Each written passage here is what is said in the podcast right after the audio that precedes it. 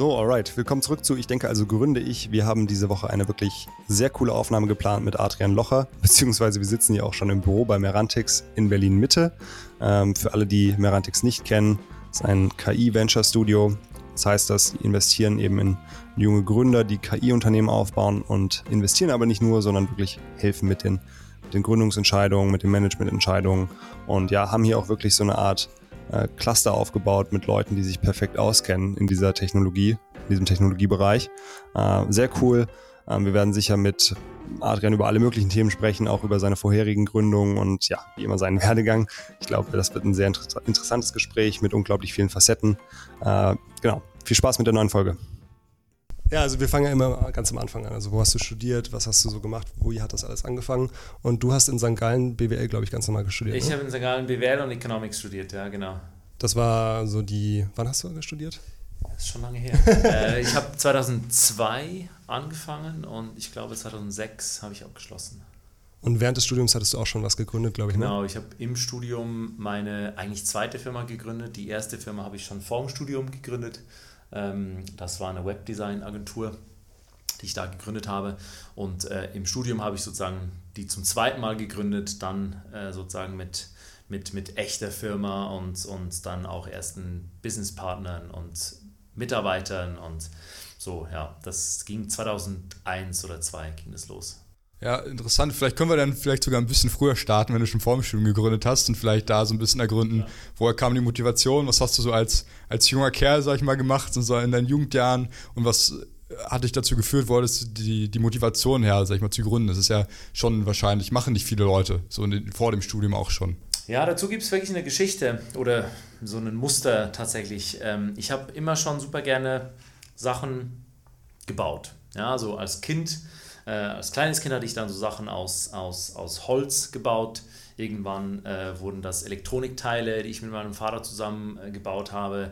Irgendwann habe ich angefangen, Computer zusammenzuschrauben, die zu verkaufen. Das waren sozusagen die ersten unternehmerischen ähm, äh, Schritte.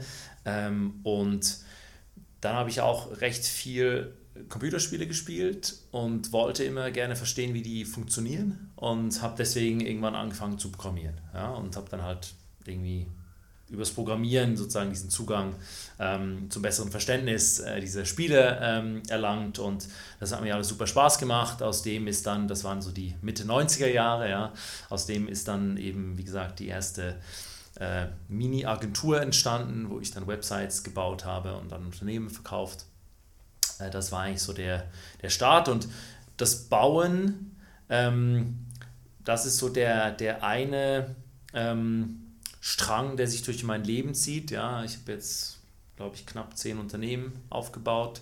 Ähm, und das Bauen ist so der eine Strang und, und das, die Faszination für Technologie und auch die Überzeugung, dass ähm, Technologie uns dabei hilft, die richtig großen Themen anzupacken. Ähm, das sind eigentlich so die zwei Dinge, ähm, die mich Zeit meines Lebens angetrieben haben. Und wenn man so will, ist es natürlich jetzt auch das, was ich hier mit Merantix sozusagen zusammengebracht habe. Ja, wir bauen Unternehmen im Bereich künstliche Intelligenz, äh, von der wir überzeugt sind, dass sie die wichtigste Technologie des 21. Jahrhunderts ist. Okay, kurze Frage vielleicht dazu, warum, wenn, wenn du auch schon vorher gegründet hast, warum, warum war denn für dich, war es für dich klar, dass du studieren gehen willst und ähm, wie kam es dazu, dass du dann nach St. Gallen äh, gegangen bist? Ich meine, vielleicht frage auch, woher kommst du denn eigentlich? Das ist vielleicht auch interessant äh, für Leute ja. zu wissen. Ähm, genau. ja. Ich bin in der Schweiz äh, groß geworden, ähm, das hört man auch. Äh, äh, ich habe ähm, tatsächlich auch mir überlegt, nach Zürich an die ETH zu gehen, ja, so ähm, Computer Science, Informatik. Ähm, das war natürlich auch irgendwie ja, schon naheliegender Schluss, weil ich ja auch äh, programmiert habe. Ähm, habe mir das dann angeschaut und habe da gemerkt, ähm, mh, hm, das ist mir doch irgendwie sehr, sehr theoretisch, gerade so der, das Grundstudium in, in, äh, in Informatik in, an der ETH ist schon extrem theoretisch und ich hatte da so ein bisschen Angst, dass mir das dann irgendwann langweilig wird. Nicht, weil ich Mathe irgendwie schlimm fand, aber du machst halt zwei Jahre schon Hardcore Math äh, und äh, irgendwie hatte ich da nicht so richtig Lust drauf. Ähm, habe mir dann St. Gallen angeschaut und ganz ehrlich, warum St. Gallen? Ähm, eigentlich Bern, die Uni Bern wäre deutlich äh, auch geografisch näher liegend gewesen. Ähm, aber ähm, die Uni hatte halt einen guten Ruf. Ich hatte einen Nachbarn, der da studiert hat. Ich fand den total toll, habe den bewundert und ähm, fand dann auch diese Herausforderung, so die Uni St. Gallen ist halt schon so die Top-Business-Uni, äh, nicht nur in der Schweiz, sondern auch einfach in Europa, extrem gut gerankt. Ähm, jeder weiß, das ist jetzt auch nicht eine super leichte Uni und so diese Challenge, ähm, da hinzugehen und, und das dann auch irgendwie zu schaffen, das hat mich auch irgendwie so ein bisschen angespornt. Ja? Ähm, aber da war jetzt auch kein großer Masterplan dahinter. Ja? Also ähm, ich habe am Ende des Tages ähm. Gallen gewählt, weil es mich angezogen hat. Äh, ich habe mir das dann auch angeschaut, genauso auch wie in der ETH, halt ein bisschen Zeit da verbracht und, und mir da die Gedanken gemacht und, und zum Schluss dann eben äh, gemerkt, so ja, das ist irgendwie ein Ort, äh, der gefällt mir gut, da kann ich mir das gut vorstellen. Ich finde äh, die, äh, die Uni inspirierend, ähm, die Leute, die ich da getroffen habe und so habe ich mich dann da eingeschrieben, ja. Wie war denn so die Studienzeit an sich? Hast du gesagt, okay, du hast viel Zeit mit Kursen verbracht oder war es auch viel so anderweitiges Lernen? Weil heutzutage hat man ja schon das Gefühl, man, wenn man jetzt nur studiert, dann verpasst man irgendwie auch was, weil die ganze Zeit irgendwas anderes stattfindet. Leute machen Coding-Kurse, Leute machen generell ultra viele Sachen und es, es fühlt sich so an, als wäre das wie so eine rasante Entwicklung, die quasi gar nicht mehr studiumgebunden sein kann, weil man irgendwie ja, über den Zeitraum dann auch schon so viel nachlernen muss. Hast du damals schon gesagt, okay, du musst jetzt hier irgendwie noch, also klar, du hast dann gegründet nebenbei so, aber dass du gesagt hast, okay, du verpasst eigentlich was, wenn du nur in der Vorlesung hockst? Ja, also vielleicht ein paar Punkte dazu. Ich habe schon tatsächlich eher gegründet und nebenbei studiert als umgekehrt. Ähm, das große Glück äh, hatte ich da, glaube ich, dass die äh, Uni St. Gallen ähm, extrem viel Selbstverantwortung den Studierenden äh, mit an die Hand gegeben hat, sodass du praktisch selber entscheiden konntest, wo gehst du hin, wo gehst du nicht hin. Äh, und ich bin tatsächlich nicht so äh, wahnsinnig oft in Vorlesungen hingegangen. Ähm, ich habe mir die dann schon sehr gezielt auch ausgewählt und es waren auch immer die Vorlesungen, die ich besucht habe, wo ich wusste, da ist halt ein Dozent, der erzählt halt wirklich aus, aus seiner Praxis raus und nicht der, der liest jetzt nicht nur einfach die Folien oder die, das Buch runter, was ich mir auch sonst irgendwie im Selbststudium äh, praktisch ähm, anschauen kann. Ähm, so habe ich mir dann einfach da die spannenden Contents sozusagen zusammengestellt und, und da bin ich auch hingegangen, aber an ganz viele andere Kurse bin ich da aber nicht hingegangen und habe das dann halt so kurz vor der Prüfung, äh, wie das äh, sehr viele Leute machen, mir noch einmal schnell in den Kopf reingedrückt. Aber insgesamt, glaube ich, war natürlich schon so diese Freiheit, viele Dinge nebenbei zu tun. Das ist ja auch schon im Konzept, äh, gerade auch der, der HSG, der Uni St. Gallen, mit drin, dass du da eben auch bewusst diese Freiheit hast und ähm, eben auch bewusst viele extracurriculäre Aktivitäten äh, machen kannst. Das wird auch sehr stark gefördert von der Uni selber. Du hast ein sehr, sehr aktives ähm, On-Campus-Leben sozusagen äh, mit, mit, ich glaube, über 100 verschiedenen Vereinen, die alle immer student-driven sind. Ähm, genauso wie Start, über das wir wahrscheinlich auch noch sprechen werden, auch. Ja.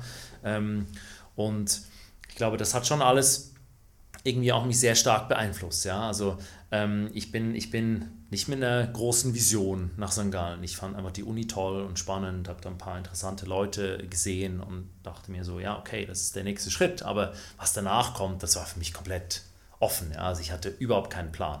Und ich weiß noch so im ersten, zweiten Semester, ähm, da äh, fängt es so ein bisschen an, dass du da auch schon von den ersten potenziellen Arbeitgebern äh, bearbeitet wirst. Und das waren so zu der Zeit, ja, so Anfang 2000er Jahre, da waren das natürlich so die Berater, McKinsey, die Investmentbanken, Goldman und, und Co.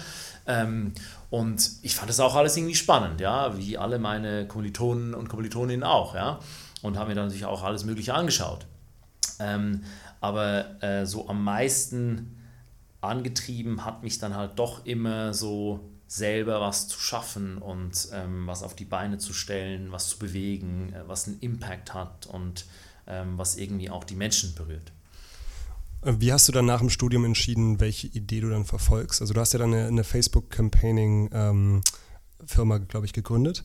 Aber was war dann Gut so der, was war dann der ausschlaggebende Punkt zu sagen, okay, ähm, das mache ich jetzt oder das ist jetzt vielleicht passt jetzt zu der Zeit oder was, hätte auch was anderes sein können? Naja, also tatsächlich ähm, hat sich diese Frage gar nicht so sehr gestellt, weil wir hatten ja diese Softwarefirma slash Webagentur im Studium gegründet und ähm, das habe ich auch noch im Studium weitergemacht. Also das war sozusagen einfach ein fließender Prozess. Auch da, also ich hatte mir da nie wahnsinnig viele Gedanken zugemacht. Wir haben das einfach gemacht, ja. Und, und aus dem einen ist dann halt auch so das andere entstanden. Und ähm, jetzt gerade auch mit, mit, der, mit der Softwarefirma, ähm, die wurde halt irgendwann etwas größer. Ähm, und äh, ich habe irgendwie gemerkt, so jetzt ist so die erste Aufbauarbeit äh, vorbei. Äh, habe dann auch gemerkt, so ich habe eigentlich wieder Lust, was Neues zu machen und hatte dann das Glück, einfach ein sehr, sehr gutes Team auch in dieser Firma zu haben, sodass ich praktisch so ein bisschen mehr in, in, in Sport äh, zurückgehen konnte und eigentlich wieder Kapazitäten hatte für was Neues. Und das Neue, das war dann äh, die Firma, die du erwähnt hast, die ich dann zusammen mit äh, Christoph Magnussen, einem guten Freund, gegründet habe, hier in Berlin. Äh, da bin ich zum ersten Mal nach Berlin gekommen. Ähm, und das war auch das Erste, was dann so richtig gar nicht funktioniert hat. Das war sehr unerfolgreich, auch wenn es nicht immer so aussah. Also es hatten ja da tatsächlich eine sehr große, sehr große Projekte auch, teilweise mit bekannten Kunden, unter anderem auch Facebook, für die wir gearbeitet haben. Aber das Modell und die Firma hat schlussendlich einfach auch betriebswirtschaftlich äh, nicht so richtig funktioniert. Äh, das, das, das Modell hat nicht skaliert. Wir wollten eigentlich eine Softwareplattform machen, mit der du Kampagnen aussteuern kannst auf Social Media, äh, was heute ein, kein besonders innovatives Konzept äh, ist. 2006 war es das. Und ähm, das war auch ein bisschen unser Problem. Ähm, wir haben das Thema dann nicht richtig verkauft gekriegt. Ne? Also wir, wir haben zwar die Agenturarbeit, sozusagen die Kampagnen machen, das hat sich verkauft, aber nicht die Software darunter. Und somit war das dann einfach so, ähm, ja, hat nicht funktioniert, mussten wir, mussten wir ähm, schlussendlich äh, uns auf was anderes fokussieren und ähm, haben dann die Firma zugemacht. Das war auch wirklich nicht lustig. Ja, Investoren drin, äh, Mitarbeiter, die ähm, wir sozusagen entlassen mussten. Ähm, das war schon so eine richtige Niederlage. Ich hätte zwei Fragen, das soll ich jetzt anhand der Sachen, die du gerade erzählt hast. Erst, die erste Sache ist, bist du, würdest du dich eher als eine Person beschreiben, oder hat man jetzt vielleicht so ein bisschen rausgehört, die, die sich viele Ziele setzt und was, was sie gerne machen würde? Oder ist es eher so, dass deine Gründungsideen, deine Projekte, die du gemacht hast, irgendwie draußen standen, dass du coole Gespräche hattest, irgendwelche interessanten Möglichkeiten gesehen hast und dann eher so opportunistisch warst? Oder war es wirklich so, dass du sagst, ich möchte jetzt das und das gründen, weil ich sehe, da und da entwickelt sich gerade ein riesiger Markt? Oder vielleicht auch so ein beides. Und die zweite Frage ist, wie, wie bist du mit der Niederlage dann umgegangen? Das ist auch ja, spannende Frage. Ne? Also ähm, ich glaube, ich hatte schon immer auch Visionen und äh, hatte immer Themen, die mich besonders fasziniert haben und von denen ich auch glaubte, dass sie ähm, spannend und wichtig werden. Und auf der anderen Seite hat sich auch einfach sehr viel immer aus dem Doing ergeben. Ne? Also ähm, ich würde sagen, jetzt wenn ich zurückblick, zurückblicke, so ist schon wahrscheinlich jetzt das, was wir mit, mit Merantix hier seit vier Jahren aufbauen, war wahrscheinlich meine, bewusst, meine bewussteste Gründung ähm, in vielerlei Hinsicht. Ja, können wir später noch zu, zu sprechen. Aber ich glaube, da habe ich mir mit Abstand am meisten überlegt, ja, und äh, auch am meisten über mich selber gewusst, ja, so was macht mir Spaß, was will ich gerne, äh, wo habe ich besonders viel Passion drin, was kann ich gut, was kann ich nicht gut, ähm, und, und, und Merantix ist da schon sehr bewusst draußen standen, währenddem äh, viele Unternehmen davor auch wirklich einfach teilweise ähm, aus dem Zufall raus entstanden sind. Ja, das Unternehmen, was ich äh, zuvor aufgebaut hatte, Dein Deal, eine E-Commerce-Plattform, die in der Schweiz sehr, sehr groß geworden ist, ja, das war, das war ein Projekt, was ich mit meinem Geschäftspartner zusammen zum Spaß erstmal gestartet hatte und wir dachten uns anfangs, das wird so ein Side- Show-Projekt. Ja, das wird so ein Nebenjob. Ja, und nach äh, sechs Monaten waren halt 30 Leute da. Nach zwölf Monaten waren es 200. Und, da haben wir gemerkt, so, hm, nee, das funktioniert dann vielleicht als Side-Project nicht, sondern ist halt Fulltime. Aber das war nicht geplant so. Ja, ähm, und ich glaube auch, es ist völlig okay. Ähm, weil ich kann natürlich jetzt, ja, so, ich habe jetzt 20 Jahre lang äh, Unternehmen bereits aufgebaut. Ähm, und natürlich kann ich jetzt zurückblicken und da alle so einen, äh, so einen, so einen roten Faden durchziehen und das dann so als eine äh, durchgängige Linie und Geschichte darstellen, aber ähm, am Ende des Tages ist, natürlich das, ist es das nicht. Ja? Das wäre dann einfach schön gezeichnet. Ähm, da ist einfach wirklich auch sehr viel Zufall, Serendipity und, äh, und Glück auch. Ist es dann wie auch so eine Art, okay, ähm, das, was du vielleicht bei den Unternehmen davor nicht hattest, kannst du dir jetzt mit Merantix so ein bisschen erfüllen? Oder dass du sagst, das, was du auf jeden Fall davor vielleicht nicht, nicht machen wolltest oder vielleicht schlechter gemacht hast, dass du jetzt auf jeden Fall wie so ein Learning auch immer wieder neu umgesetzt hast bei dem, bei dem Unternehmen, was du danach gegründet hast? Also das ist ganz bestimmt so. Ich glaube, ähm, insbesondere bei meinem letzten Unternehmen habe ich schon auch gemerkt, so was passiert, wenn du eine Company hast, die unfassbar schnell skaliert, unfassbar schnell groß wird. Ähm, und habe da auch gemerkt, ähm, in, ich, ich fühle mich da nicht super wohl in, in der Managerrolle von einem riesigen Team äh, und von, von einer super schnell wachsenden Firma. Ähm, ich finde, dass die Zero-to-One-Phase, wo du wirklich die Grundsteine legst, das richtige Team, die richtigen Themen, die Validierung dann auch der, der, der, der Modelle, ähm, das finde ich persönlich viel, viel spannender. Also auch wieder ne, so diese Aufbauphase, weniger die Konsolidierungs- Managementphase des Unternehmens ist das, was mich am meisten fasziniert und ähm, klar, da hatte ich keine andere Wahl. Ja, das Unternehmen war dann da und hat halt dieses schnelle Wachstum gehabt und äh, ich hatte da auch riesen Spaß und auch extrem viel gelernt. Aber für mich eben schlussendlich auch gemerkt, so wenn ich jetzt meine Position sozusagen neu designen, zeichnen darf, äh, dann äh, wird das eben schon eher ähm, so eine sein, wie die ich die äh, jetzt mit, mit Merantix innehabe, wo ich im Prinzip am Anfang mit einem Team zusammen neue Themen anschiebe, da auch super operativ drin bin. Das war mir auch wichtig. Also ich hätte ja auch nach dem Verkauf meines letzten Unternehmens praktisch einfach auf die Invest Investorenseite wechseln können. Ähm, das hat mir aber irgendwie auch nicht so ganz ausgereicht. Ich wollte auch wieder dieses Doing und die Frühphase, wo du auch viel selber machst und wirklich auch deine Hände schmutzig machst. Das macht mir aber total viel Spaß. Und glaube ich auch, kann ich echt gut. Ja? Ich kann andere Sachen, wie gesagt, nicht gut. Äh, das kann ich sehr gut. Ähm, gerade auch wenn es um das Bauen der ersten Teams geht, das Gewinnen der ersten Kunden, das Validieren der Businessmodelle technisch die Sachen zu Ende denken und, und äh, gucken, dass sie funktionieren. Das sind die Dinge, die mich am meisten faszinieren. Ähm, und das kann ich jetzt heute natürlich mit, mit Merantix, was ja schlussendlich jetzt auch so eine Mischung aus, da bin ich halb Investor und halb Unternehmer. Ähm, das ist auch eine Rolle, die ich mir äh, auch in vielen Jahren immer noch sehr, sehr gut vorstellen kann, einnehmen zu dürfen. Kam das dann vielleicht auch so, du hast ja nach deinem letzten Unternehmen eine Pause auch gemacht, glaube ich, ne? Äh, war das dann auch einfach mal gut abzuschalten, zu sagen, okay, äh, wenn man jetzt die ganze Zeit einfach nur rennt, rennt, rennt, dass man dann sagt, okay, du musst eigentlich irgendwie auch mal runterfahren, um zu checken, was jetzt noch anderes gehen könnte? Ja, total, total. Also ähm, insbesondere auch, ähm, weil nach so einer intensiven Phase, ne, also die, die Aufbauphase von, von Dein Deal, das waren fünf Jahre. Ähm, und das war schon eine wahnsinnig wilde Zeit. Ja, also da hast du einfach, äh, ich habe das immer wieder so ein bisschen äh, mit dem Bild verglichen, du sitzt so auf einer Rakete drauf und die geht einfach durch die Decke und du hast begrenzt Möglichkeiten, die zu steuern. Du kannst dann nur, nur schauen, dass sie nicht komplett vom Kurs abgeht, aber du weißt weder, wo es ganz genau hingeht, äh, noch kannst du die kleinen Manöver wirklich kontrollieren, sondern du machst einfach äh, äh, jeden Tag äh, einen Schritt weiter und ähm, hast jetzt auch nicht endlos viel Zeit zum Denken, weil es alles so schnell geht. Ähm, und da war natürlich so eine, so eine Pause dann, die ich mir auch wirklich gegönnt habe, wo ich gesagt habe, so, ich habe jetzt fünf Jahre echt viel gearbeitet und ähm, muss auch irgendwie, um wieder neue Themen zu sehen, auch erstmal so ein bisschen rauskommen. Ähm, hatte auch gleichzeitig so ein bisschen Schiss davor, ähm, zu schnell in was Neues rein zu stürzen, weil ich schon auch ein sehr begeisterungsfähiger Mensch bin und wenn ich ein tolles Team mit einer tollen Idee sehe, dann bin ich sehr schnell auch ähm, wirklich entflammbar ähm, und hatte da auch bewusst für mich dann gesagt, so ein Jahr ist wirklich Pause.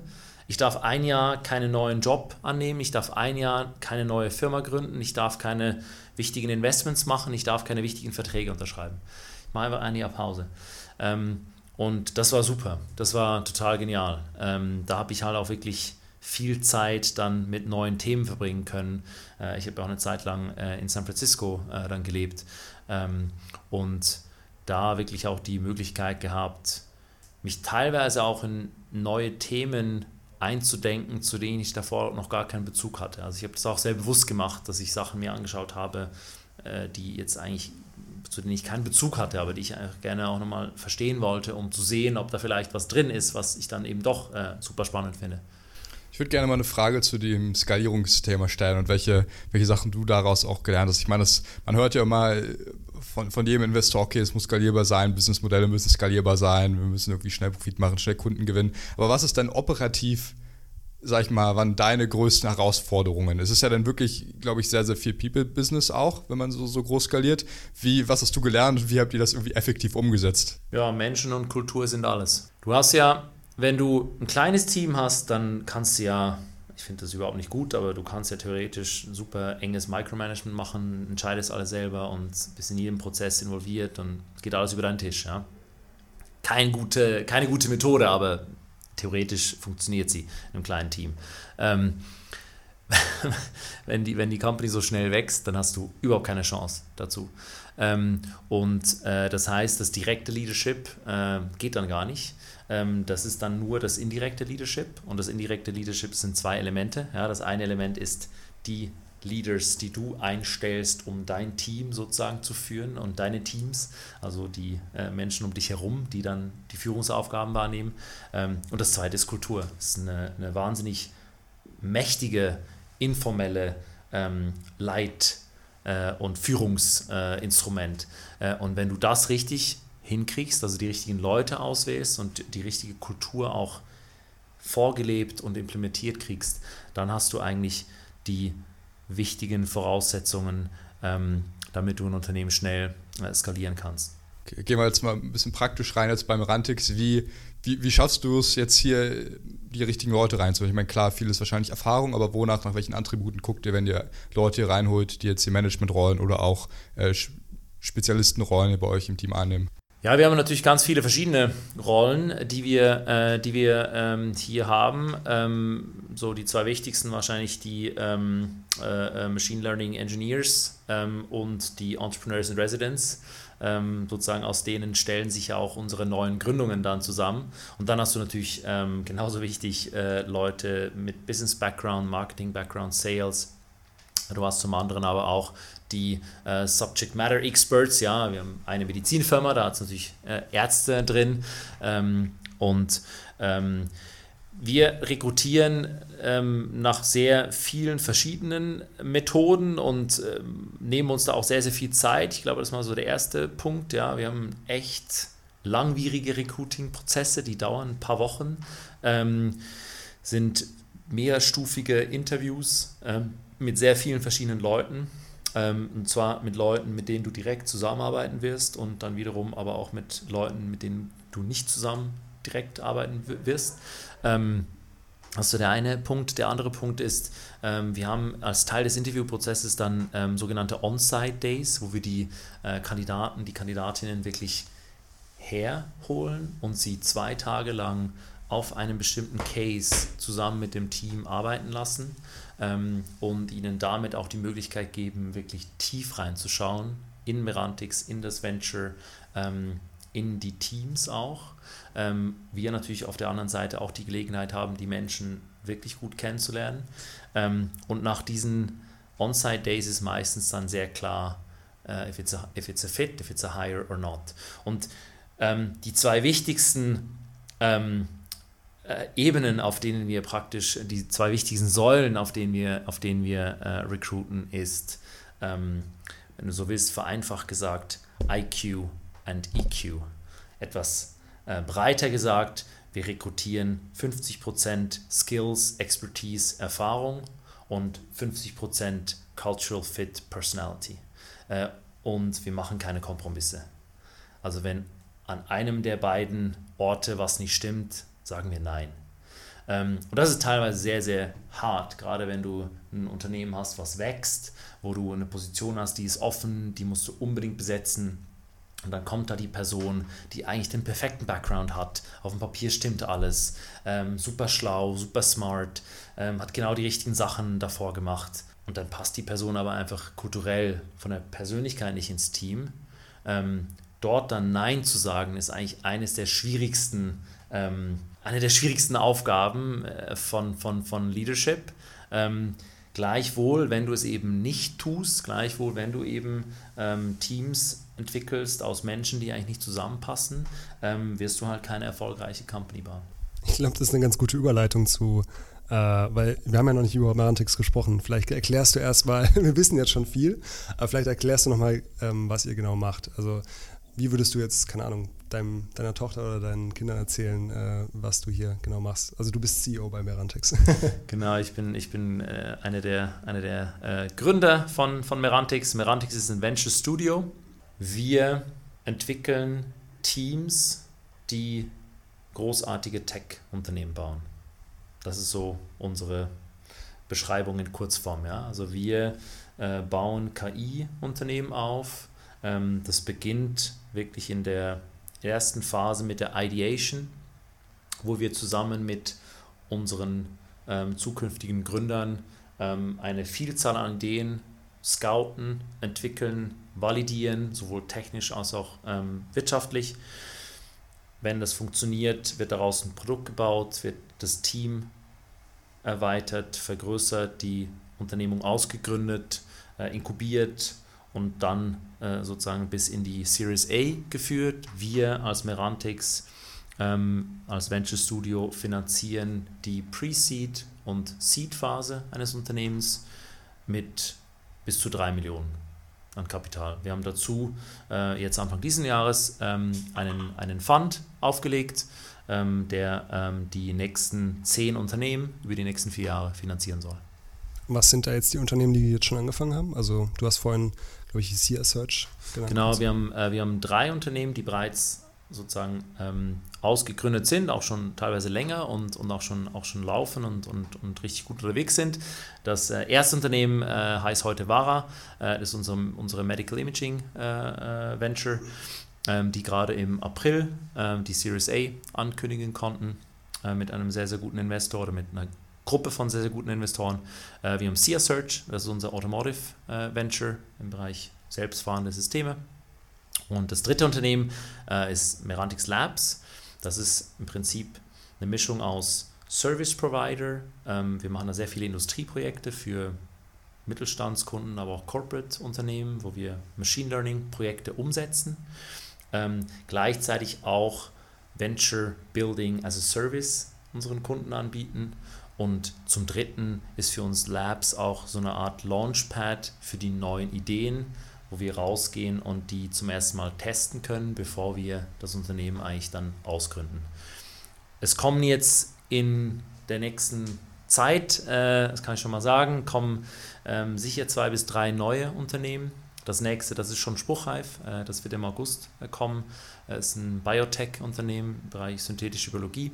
Über die anderen äh, werde ich dann zu einem späteren Zeitpunkt äh, was erzählen können.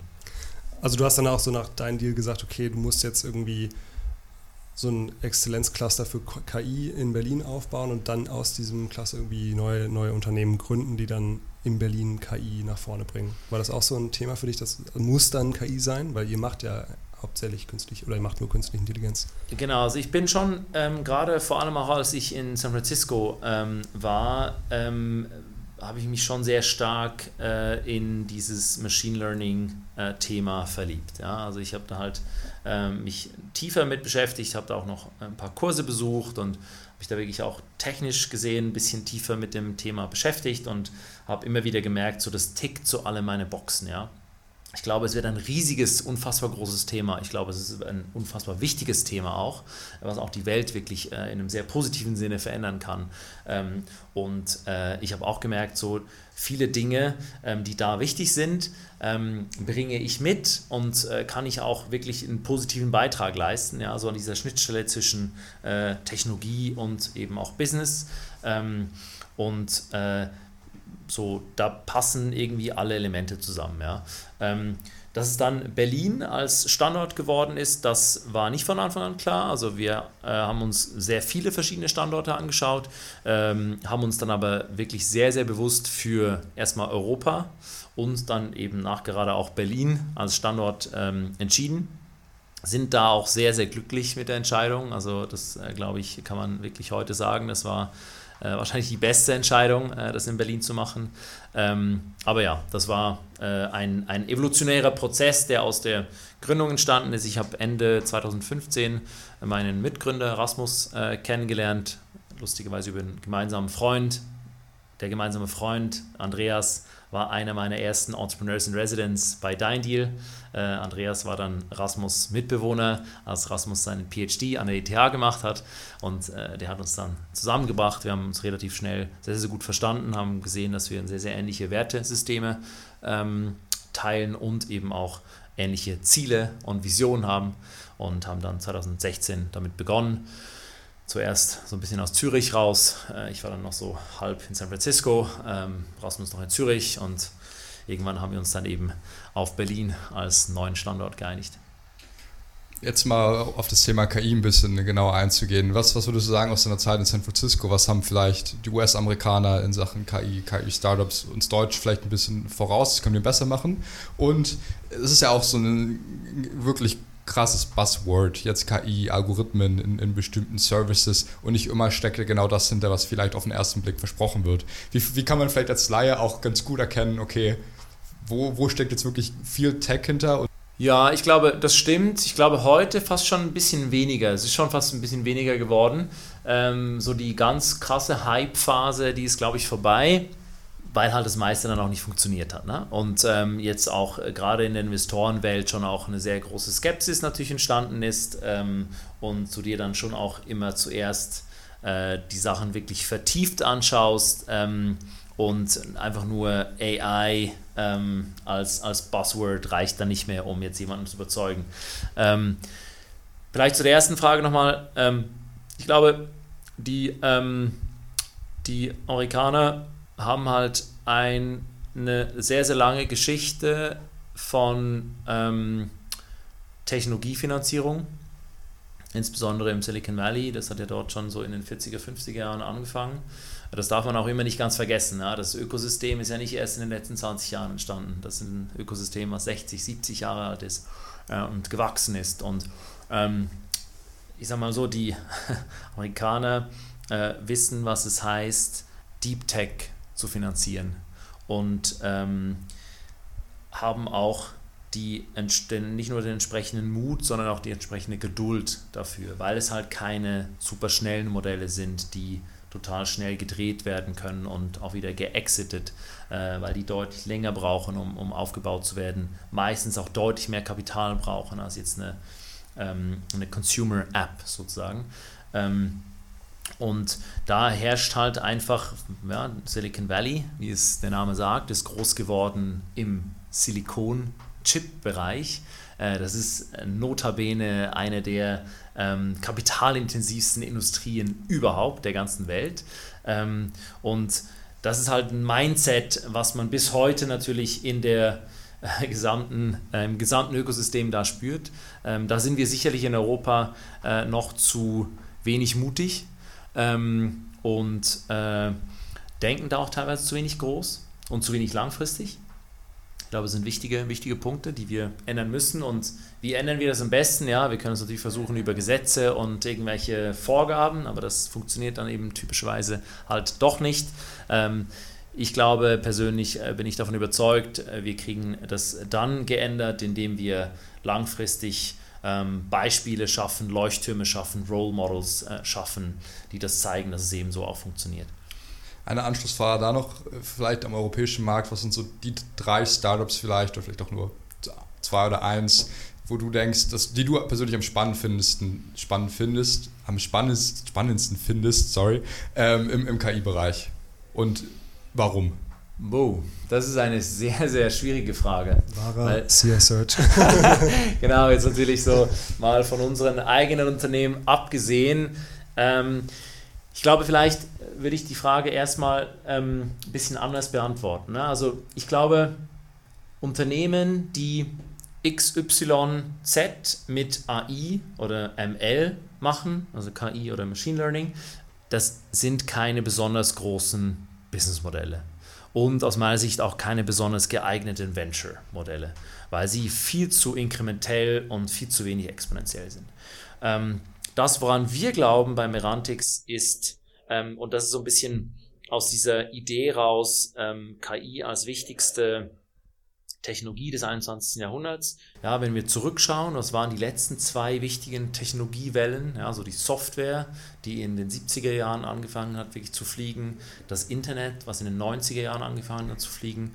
Ähm, wenn man die vergleicht, was ist da passiert? Ähm, so äh, sind immer komplett neue Märkte, komplett neue Businessmodelle entstanden, die überhaupt erst möglich waren, dadurch, dass es diese Technologie gegeben hat. Und das sind die wirklich disruptiven und ähm, sehr exponentiell skalierbaren Businessmodelle, ähm, wo, wo, wo komplett neue Märkte geschaffen werden. Wenn wir jetzt uns das Internet als Beispiel anschauen, wenn man sich anschaut, was sind die zehn wertvollsten äh, Unternehmen der Welt, so hast du mehrere Unternehmen da, darunter, die sind noch nicht mal 25 oder 30 Jahre alt und gehören heute zu den wertvollsten Unternehmen der Welt. Warum? Ja, nicht, weil die irgendeinen Markt ähm, reingegangen sind, wo sie erstmal um Marktanteile kämpfen mussten, sondern weil sie komplett neue Märkte mitdefiniert haben und mitgeschaffen haben. Das sind die Ventures, die wir hier bei Merantix am interessantesten finden. Das ist einen interessanten Punkt angesprochen mit neue Märkte entwickeln und vielleicht, das passt auch eigentlich ganz gut zu so, wie Leute darüber denken, wie KI die Welt verändern wird oder wie, wie Leute denken, okay, dass Technologie die Welt verändert. Und man muss ja wirklich sagen, so in diesem Bits- und Bytes-Bereich hat sich die Welt ja auch krass verändert. Aber ich finde, wenn man das jetzt mal auf eine andere Ebene zieht, zum Beispiel, keine Ahnung, dass wir immer noch in Stein- und Holzhäusern wohnen, so, haben wir eigentlich ja relativ wenig Entwicklung gesehen. Wie denkst du, wird so dieses ähm, KI-Level oder dieses Bits- und Bytes-Level sich auf, auf die anderen Bereiche auswirken? Oder denkst du, dass es sich überhaupt nicht darauf einwirkt? Nee, das glaube ich nicht. Ich glaube, was du beschreibst, ist durchaus zutreffend. Ich glaube, es zeigt dann halt auch entsprechend auf, wie viel Potenzial noch äh, ist für komplett neue Innovationen äh, und, und äh, disruptive Technologien, die wir uns einfach auch teilweise nur sehr schwer vorstellen können. Ähm, ich glaube, dass, dass Technologie der Schlüssel in den meisten, äh, in den meisten Themen ist ist, ist, ist irgendwie ziemlich selbstredend. Ja? Wir haben jetzt gerade ein schönes Beispiel äh, gesehen, leider auch ein trauriges, aber ähm, ja, die, die letzten paar Monate waren ja äh, bekanntermaßen relativ wenig äh, Bewegung in der Wirtschaft, relativ wenig Bewegung in der Luft, auf dem Land, auf dem Meer. Ähm, und äh, die äh, Emissionen an CO2 sind ähm, ein bisschen zurückgegangen, ja, währenddem aber eigentlich die Wirtschaft komplett einmal auf Stopp gesetzt wurde. Ähm, und was heißt das jetzt für uns, wenn wir auf ein Thema wie globale Erwärmung draufschauen, Paris-Protokoll?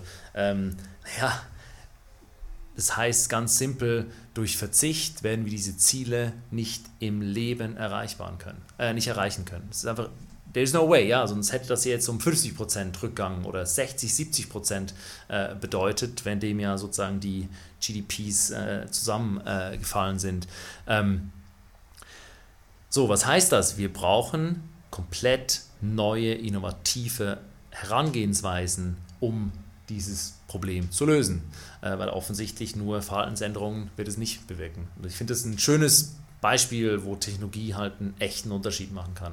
Ähm, Medizin ist ein anderes Feld, äh, wo wir zutiefst davon überzeugt sind, dass Technologie dabei äh, helfen wird, äh, die Medizinbranche, die Medizinindustrie in eine mehr consumer-oriented Industrie zu machen, als das, was es heute ist. Ähm, Im Prinzip das, was im Retail mit E-Commerce in den letzten 20, 30 Jahren passiert ist, wird aus unserer Sicht in den nächsten 20 Jahren auch in der, Medizinwelt, in der Healthcare-Industrie passieren. Ähm, und da gibt es halt ganz viele weitere Industrien, die wir spannend finden, wo wir auch einfach glauben, dass Technologie einen ganz signifikanten Teil zur Transformation einer solchen Industrie ähm, beitragen wird. Und das ist dann auch so ein bisschen ein Teil von, unserem, von unserer Investmenthypothese.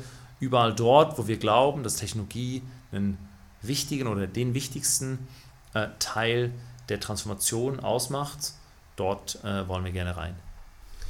Ihr macht ja, also Vara ist ja auch ein Krebsforschungs quasi Unternehmen, oder nicht? Die versuchen ja so Cancer-Scans aus. Genau, Vara, Vara ist zurzeit mit dem ersten Produkt auf, auf die Früherkennung von Brustkrebs fokussiert, genau.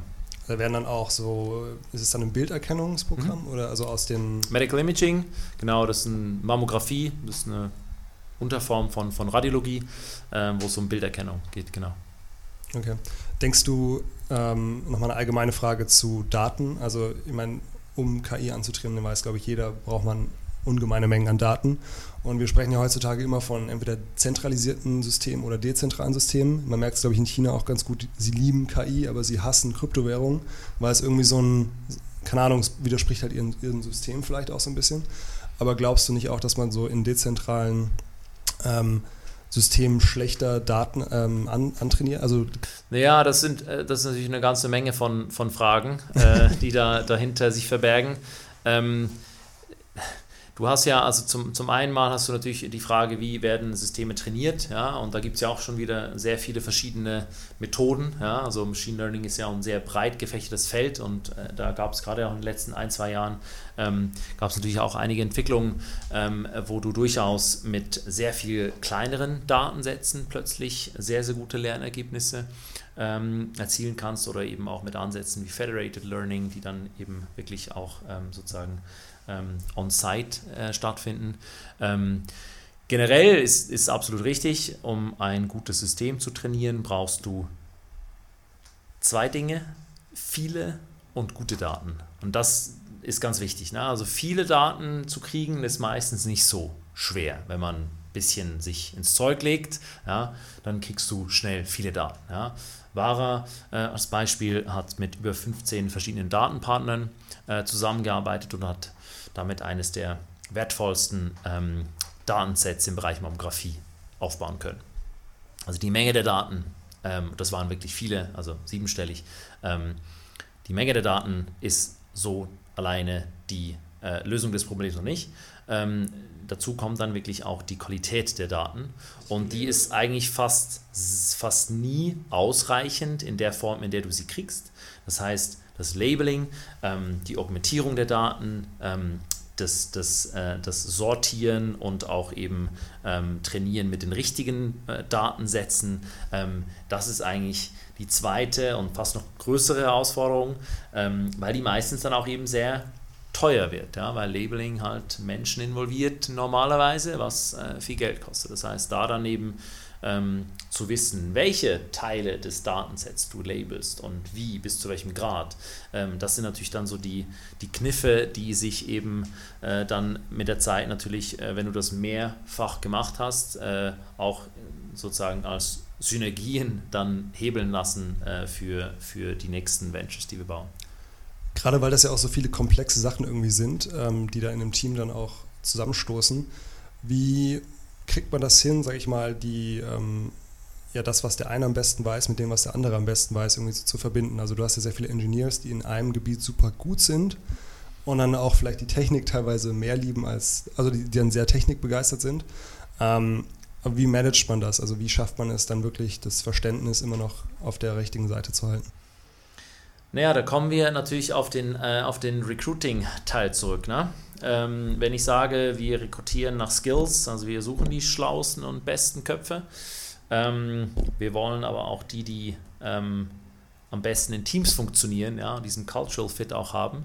Äh, das ist ein ganz, ganz elementarer Bestandteil eines, eines gut funktionierenden Teams, äh, wo die Leute gut miteinander ähm, kommunizieren können und äh, du dadurch eben auch natürlich viel, viel bessere Ergebnisse in der Zusammenarbeit äh, hinkriegst und nicht so dieses teilweise ähm, Silo-artige Denken hast, ähm, wo dann praktisch irgendwie die Welt äh, am Tellerrand aufhört. Ja?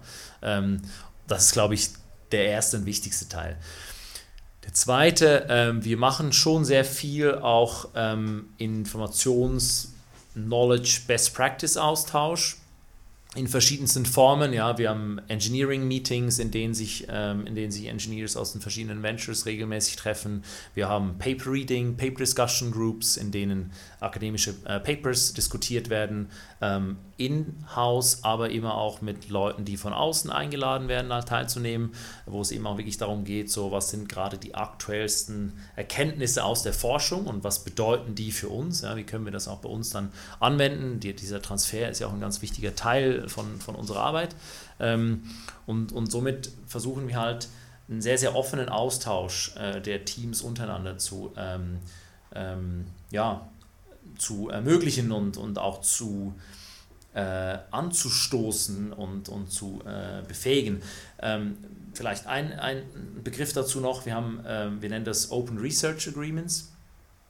Alle Unternehmen unter dem Merantix-Dach ähm, sind Teil von diesem Open Research Agreement, äh, was bedeutet, dass du mit allen Unternehmen in diesem Open Research Agreement im Prinzip alles teilen darfst. Und ähm, es gibt klare äh, Verhaltensregeln, Richtlinien, was mit diesen geteilten, sei das Code oder äh, auch manchmal vielleicht Daten, eher weniger, aber auch manchmal vor allem viel Code und äh, vor allem auch wirklich das Know-how dahinter, die Methodenkompetenz, sei das Business oder technisch.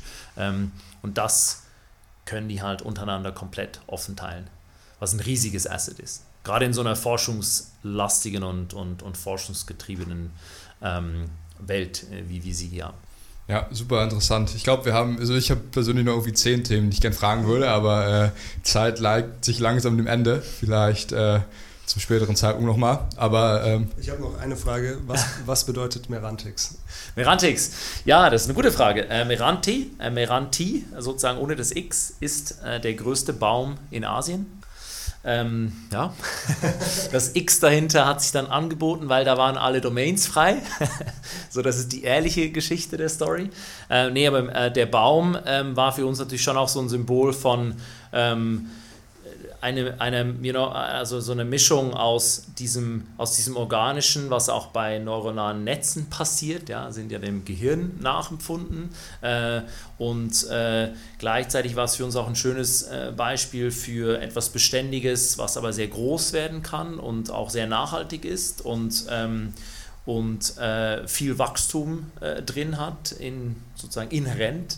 Ähm, und wir wollten halt auch bewusst nicht so diesen typischen ähm, Tech-Namen äh, haben. Und äh, dann, wie gesagt, nachdem wir Meranti äh, und Merantix äh, einmal gecheckt hatten, so gemerkt, da sind eigentlich noch alle Domains frei und dann war die Suche nach dem Namen auch wirklich beendet. Also wir haben dann jetzt auch nicht äh, da wochenlang Zeit investiert und sind damit aber immer noch sehr glücklich.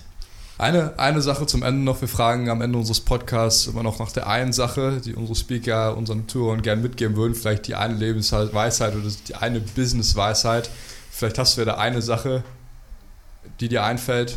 Vielleicht können auch zwei sein. Ja, ähm, also wahrscheinlich tendenziell ein paar, aber was sind so die wichtigsten? Also ich glaube, so das eine ist äh, das Just Do It. Ja, äh, man kann halt lange reden und überlegen und konzipieren. Ähm, irgendwann muss man halt ins Doing kommen ähm, und das besser früh als spät.